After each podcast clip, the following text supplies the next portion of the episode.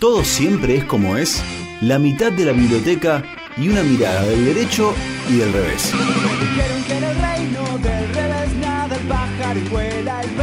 Una columna de la abogada Ornella Ascarano, del derecho y del revés. Del derecho y del revés.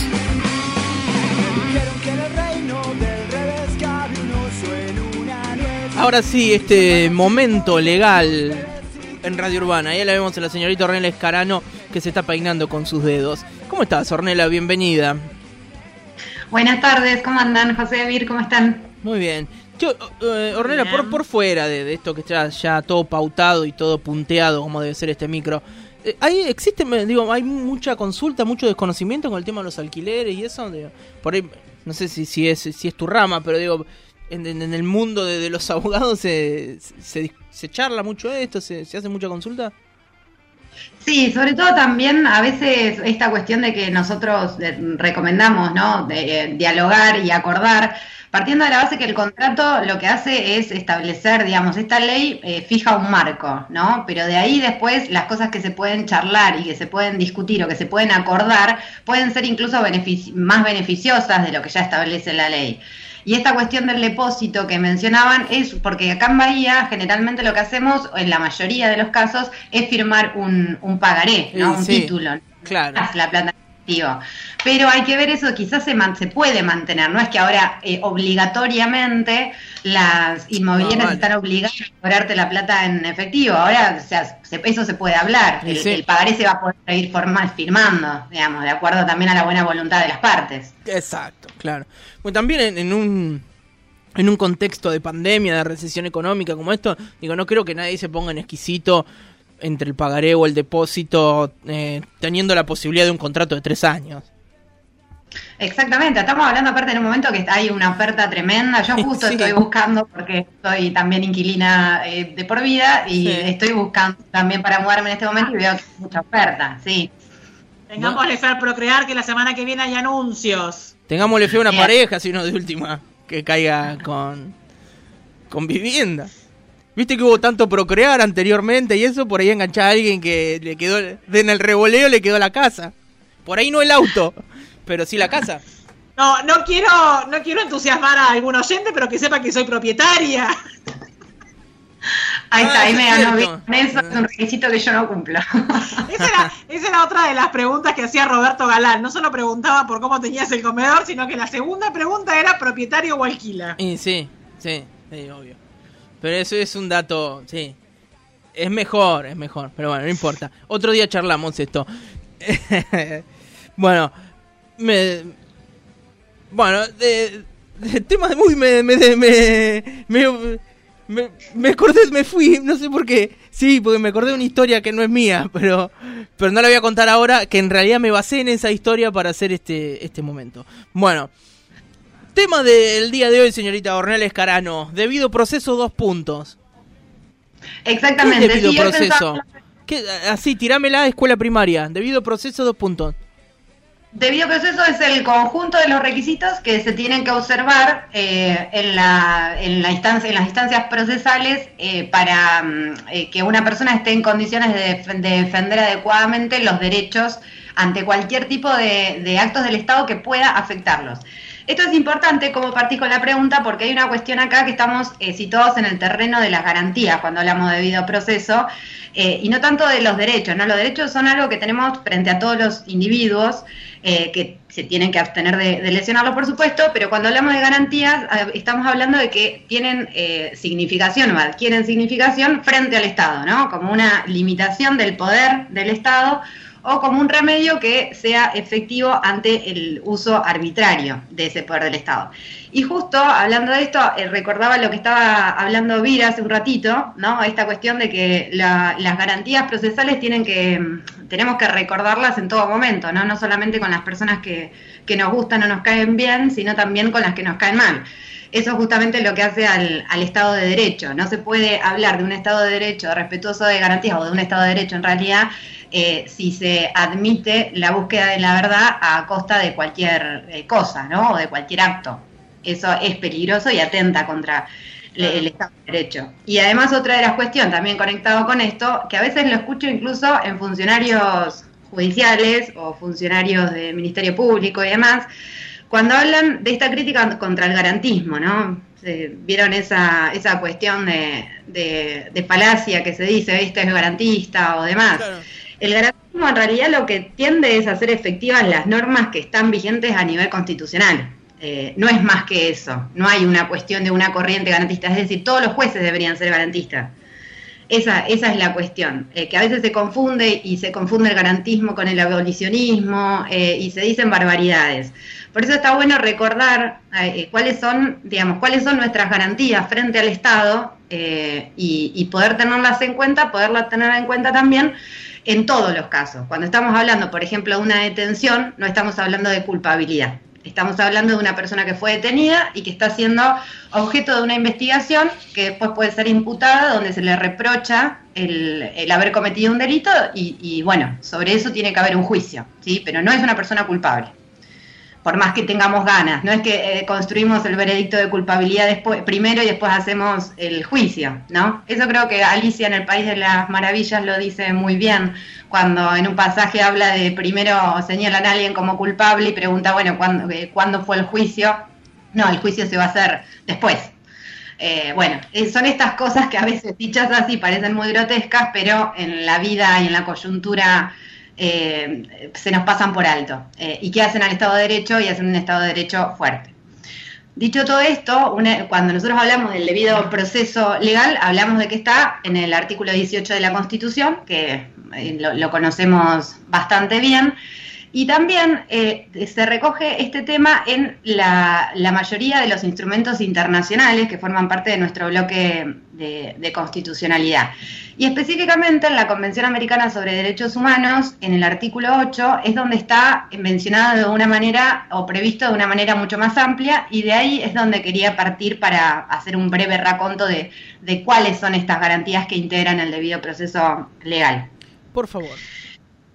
Bueno, paso a contarles. El artículo 8, en primer lugar, habla de eh, que toda persona tiene derecho a ser eh, oída con las debidas garantías y dentro de un plazo razonable por un juez o un tribunal competente, independiente e imparcial establecido con anterioridad eh, por la ley en la sustanciación de cualquier acusación penal formulada contra esa persona o para la determinación de sus derechos y obligaciones, ¿no? Acá estamos hablando de procesos de todo tipo. Después el artículo en el, inciso 2 eh, se refiere más a lo que son las garantías específicas en el ámbito penal. Entonces, como primera cuestión tenemos esta, esto de un juez que sea eh, competente, independiente e imparcial, ¿no? Imparcial de, de presiones externas, eh, y que esa garantía de, de, independencia judicial no solamente se refiere a los jueces, sino también eh, a los justiciables y también a los defensores y a los fiscales, ¿sí? es decir, a las personas que integran el Ministerio Público.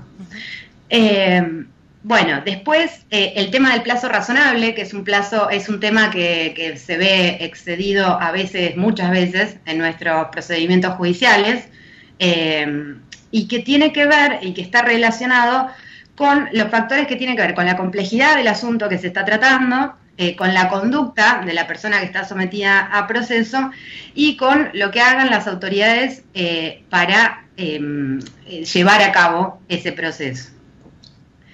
Eh, después, bueno, el artículo sigue diciendo eso como en primer lugar. El artículo después sigue hablando de un tema que es central y que estaba vinculado con lo que decía al principio, que es que toda persona inculpada de un delito tiene derecho a que se presuma su inocencia mientras no se establezca legalmente su culpabilidad.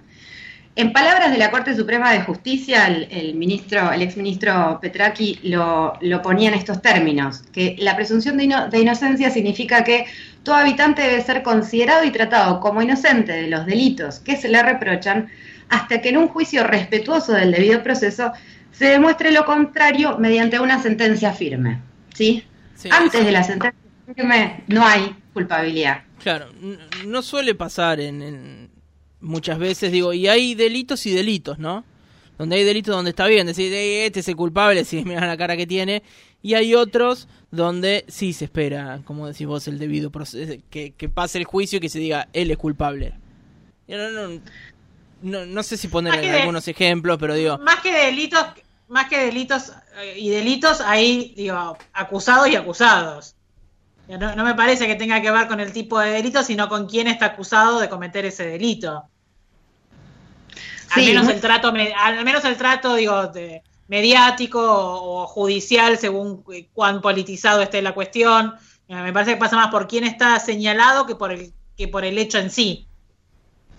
Sí, a veces pasa en todo, no solamente pasa con, con los casos que vemos ¿no? de, de la política, cómo se ha judicializado la política en los últimos años en toda la región, no solamente en Argentina, pero también con circunstancias, con hechos policiales, ¿no? que antes eran, hace unos años, en realidad tratamiento de los hechos de inseguridad eran relatos o crónicas policiales. ¿no? Ahora hay como todo un tratamiento de la información donde la persona ya eh, hizo algo, ¿no? Si, si pasó, si está en una situación rara o algo hizo, de algo es culpable. Que lo vemos con mucho- muchos casos. Eh, es muy difícil sacarse la condena mediática primero eh, que lo que pase después en el proceso, que además suele ser muy largo en el tiempo, ¿no? Entonces Sí, es y difícil. que, y que además, digo, para, para cuando llegó el momento de, de que se supo verdaderamente qué fue lo que pasó, el titular escandaloso, te lo comiste, y después la retractación por parte del medio es chiquitísima al lado de lo que fue el tratamiento inicial.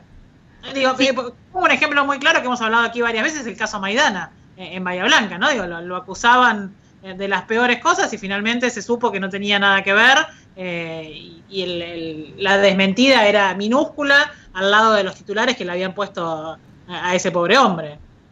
Sí, y ahora, bueno, a la cabeza también se me viene que en otro momento se puede hablar también, que es lo que la cuestión que pasó con Álvaro Colefi, por ejemplo, que hace poco tiempo. Absuelto y la verdad es que lo que en algunos lugares no lo encontré y sí eh, recuerdo cuando habían sido titulares muy grandes en, en su contra eh, y se lo daba por culpable en ese momento y ahora esta noticia bueno de la absolución no, no, no, no sale de la misma manera y tampoco tiene la misma la misma fuerza excepto para las personas que nos interesan o por lo menos seguimos más o menos de qué se trata. Pero para el resto de la sociedad el daño ya está causado eh, y eso también le hace mal a la, a, la, a noción de justicia, ¿no? Porque parece que en realidad nunca se termina resolviendo nada o porque en las mesas de café ya se, se determinó Claro, cuál es la sí. culpabilidad de cierta persona. sí. Exacto. Eh, y esto también, bueno, está relacionado con la presunción de, inocencia, eh, con el tema de eh, la prisión preventiva, que lo hemos hablado en alguna ocasión, cuando hablamos de cómo está compuesta también la, la población de, nuestras cárceles, ¿no? Y ahí está la cuestión de restringir la libertad de la persona, que no, se puede restringir más allá de los límites que sean estrictamente necesarios. ¿sí? Las, detenciones no pueden ser porque sí, cuando todavía no se determinó la culpabilidad de esa persona. Eso, bueno, en, en una, en, una en una primera instancia. Después el, artículo 8, acá ya estamos más con la cuestión estrictamente de las garantías del proceso penal, que, hay, que es importante también recordar que estas garantías también se, se aplican a la parte de la ejecución de la pena. Sí, que esto generalmente se olvida, cuando la persona es culpable, ¿no? Y se la condena y se le impone una pena, esas, estas garantías también rigen eh, para el momento de esa pena. Y en las cárceles, por ejemplo, en las sanciones disciplinarias que se tienen que, que, que imponer a, la, a las personas presas, también tiene que tenerse en cuenta estos lineamientos. Bueno, después el artículo también sigue diciendo que durante el, el, proceso toda persona tiene derecho a ser asistida gratuitamente por un traductor o, o intérprete si no comprendiera el, claro. el idioma de, del, del, juzgado. Esto es importante, que también podemos tratarlo en otra ocasión, respecto a las personas de, que, que o donde se ven afectados o, o, vulnerados derechos de las personas de pueblos originarios, que ha pasado muchas veces, eh, cuando no se ponen los intérpretes necesarios. Eh, cuando hablamos de intérprete no solamente está la cuestión del idioma como, como una barrera, sino también las cuestiones de las costumbres, ¿no? de entender qué está pasando. Si alguien lo están acusando de algo, lo tiene que entender. Eh, y ahí tiene que haber también eh, eh, actores que puedan hacer comprender eso. Bueno, está también la comunicación previa y detallada de, la acusación que, se formula, no solamente de la causa de la acusación, es decir, de las acciones o las omisiones que se le imputan a esa persona, sino también las razones que llevan al Estado a formular esa imputación. La persona tiene que saber claramente por qué está, está inculpada de determinado delito. También, bueno, se menciona la concesión al inculpado del tiempo y de los medios adecuados para la preparación de su defensa. el derecho del inculpado de defenderse personalmente o de ser asistido por un defensor de su elección y de comunicarse libre y privadamente con su defensor. Vuelvo al tema de las garantías que también rigen en, en cárcel hoy. Con el tema de la tecnología tenemos un doble filo. Ahora hay muchas audiencias que se hacen vía virtual, donde en realidad no sabemos si la persona presa que está comunicándose con su defensor tiene a un trabajador penitenciario atrás. Sí, ¿cómo garantizás eso si no estás viendo el entorno, no? Exactamente. Entonces toda esta pandemia también pone estas cuestiones sobre la mesa y ver cómo es la mejor manera para poder sobrellevarlas, porque es verdad que también en muchas de las cuestiones de los traslados de las personas presas se evidencia que eh, eh, las personas mismas dicen que no quieren ser trasladadas a una audiencia y demás porque sufren muchísimas eh, percances, violencias en ese traslado. Entonces que prefieren la vía virtual, pero la vía virtual a la vez no puede garantizar esto. Entonces, ¿Violencia en, el, en el traslado, en ese camioncito que lo trasladan? Y claro, exactamente. Ahí se dan, se dan uno de los mayores eh, hechos de, violencia institucional.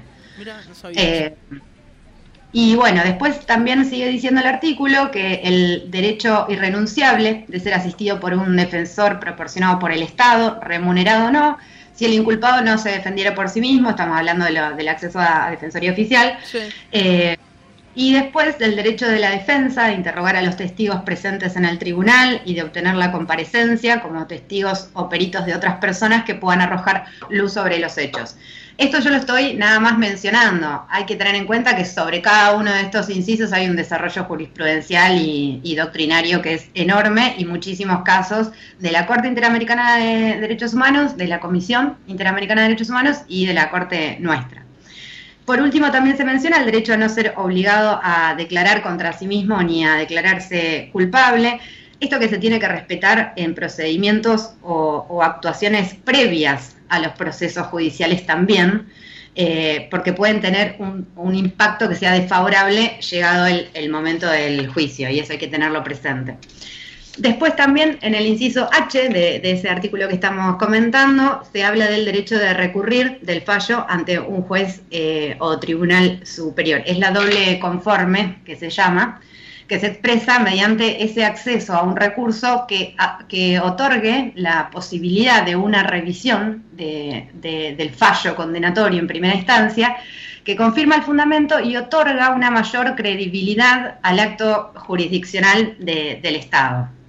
Eh, y al mismo tiempo, por supuesto, que brinda una mayor seguridad y tutela a los derechos de, la persona condenada.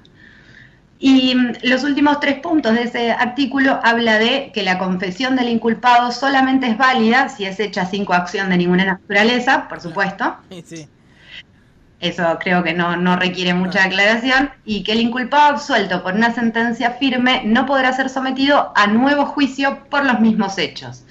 Esto es el, principio del non bis, eh, in idem. Y acá vale una aclaración que la Corte Interamericana de Derechos Humanos ha precisado que, en los casos que surjan nuevos hechos o nuevas pruebas que puedan permitir la determinación de responsables de violaciones a los derechos humanos, eh, y más aún de, los responsables de, crímenes de lesa humanidad, menciona eh, la Corte, se me fue el, nombre del fallo, que fue un fallo muy conocido en ese momento, pueden ser reabiertas las investigaciones en esos casos, ¿sí? cuando estamos hablando de este tipo de delitos. Incluso si existe una sentencia absolutoria, ¿no? con calidad de cosa juzgada que se haya dado respecto de esa persona. Se puede reabrir la causa en el caso de ser lesa humanidad. Exacto. no, no sé si, meto la pata o no, pero esto es, digo, no esto puntualmente, sino el, este derecho que vos decías o, este punto que vos decías, eh, a partir de que se considera condena firme. Porque digo, lo que, lo que a veces ocurre es que ante una condena en primera instancia se empieza a recurrir en las, en las diferentes eh, cortes hasta que finalmente se considera que hay que volver a hacer el juicio. Y por eso, por ejemplo, creo que fue lo que pasó con el caso eh, Margiota, que después de, no sé, 10 años creo que fue, eh, se vuelve a juzgar a las mismas personas, pero no, pero digo, esto se posibilita porque la sentencia nunca había quedado firme, si no me equivoco. Sí, ahí realmente no recuerdo bien el caso, pero, eh, pero puede haber sido eh, también una Pero digo, esto de, que no, esto de que no pueden juzgarte dos veces por el mismo delito, ¿es a partir de que la sentencia está firme o es a partir de que se hizo el juicio? No, a partir de la que sentencia está firme, porque si no sería, se entendería que estamos en el mismo proceso, digamos, no te Claro. pueden volver a abrir un proceso por los mismos hechos. Y eso también es interesante porque en algunos eh, instrumentos eh, está de manera más acotada esta cuestión de, de este principio y acá está eh, de nuevos hechos, en realidad sirve como una garantía para el justiciable, es decir, por algo que yo hice, por una conducta, misma conducta, no me pueden abrir dos veces, o sea, otro proceso si ya me, eh, me absolvieron. Eh, eso eh, sí funciona, digamos, esa garantía. Pero después, en caso de que haya una cuestión de arbitrariedad en la sentencia, por supuesto que se puede recurrir. Tampoco tiene que ver, esto está relacionado íntimamente con la doble conforme, que decíamos antes, tampoco es que puedes recurrir ad infinitum, sino que, por supuesto, Claro. que vos- otra instancia de, de- de cuestión de ponderación de, de ese fallo, y, y bueno, en algún momento tiene que terminar y declararse la cosa juzgada. Así que bueno, esto es más o menos lo que, lo que establece a grandes rasgos eh, cuáles son el, cuál es ese conjunto de garantías que integran este debido proceso con cuestiones que a veces parecen que son totalmente eh, obvias, pero que bueno, en Sí, la práctica Claro. constantemente veo. Sí, en la práctica y también dependiendo quién sea, ¿no? El que está en, en esa práctica, atravesando esa práctica, ¿no? Tal cual. Muy bien. Bueno, mm, Y un- Ornella. Perdón, digo, y un poco esto que decíamos hoy, digo, el debido proceso se defiende siempre, nos caiga mejor o peor la persona que tengamos enfrente, incluso se, debe- se debiera defender más ante el que peor nos cae. Exactamente, sobre todo ante el que peor nos cae. Eh, esta, eh, esta cuestión de las garantías tiene que ser el paradigma de, de- de- de constitucional. Es, eh, es la búsqueda de la verdad sin afectar la dignidad de las personas. Si, si hacemos, o sea, la búsqueda de la verdad no puede eh, ser a cualquier costa, ¿no? No, no puede ser y no lo podemos tolerar. Ya lo hemos vivido estas cuestiones y tenemos que tenerlo claro y sostenerlo incluso con aquellas personas que decimos la verdad, ojalá que fueras preso, pero no de esta manera, no de cualquier manera. Que fueras preso si sos culpable y respetándose el debido proceso. Impecable, como siempre, Ornella. Bueno, muchísimas gracias por, por estas asesorías eh, generales, ¿no? Que, nos brindás y, y de forma gratuita, que es la mejor parte. No, no, pero en serio, está buenísimo todos estos detalles que uno eh, que no, no estudia el derecho no, no tiene ni idea o por ahí no tiene tantos datos como los que vos estás aportando. Y siempre está bueno porque uno nunca sabe cuándo le puede servir para uno o para otra persona, aunque sea para tener ese ABC de, de nuestros derechos y garantías. Bueno, Y además, ¿cuántas veces escuchás en, en la tele el debido proceso, debido proceso, debido... Un montón de veces escuchás Claro. el concepto y no sabés en qué puntos básicos, cuál es el ABC el debido proceso, Exacto. pero repetimos como loro, debido proceso, porque es hermoso como queda el, el sintagma, debido proceso, debido Sí. proceso. muy bien. Eh, ¿No era de, debido procesado? No, Bueno, Ornella, después esto lo van a poder encontrar en nuestra página web, en Spotify, todo eso. Ornella, muchísimas gracias. Muchas gracias a ustedes, que tengan Que buena sigas tarde. bien. Esto fue del derecho y del revés con nuestra abogada Ornella Escarano.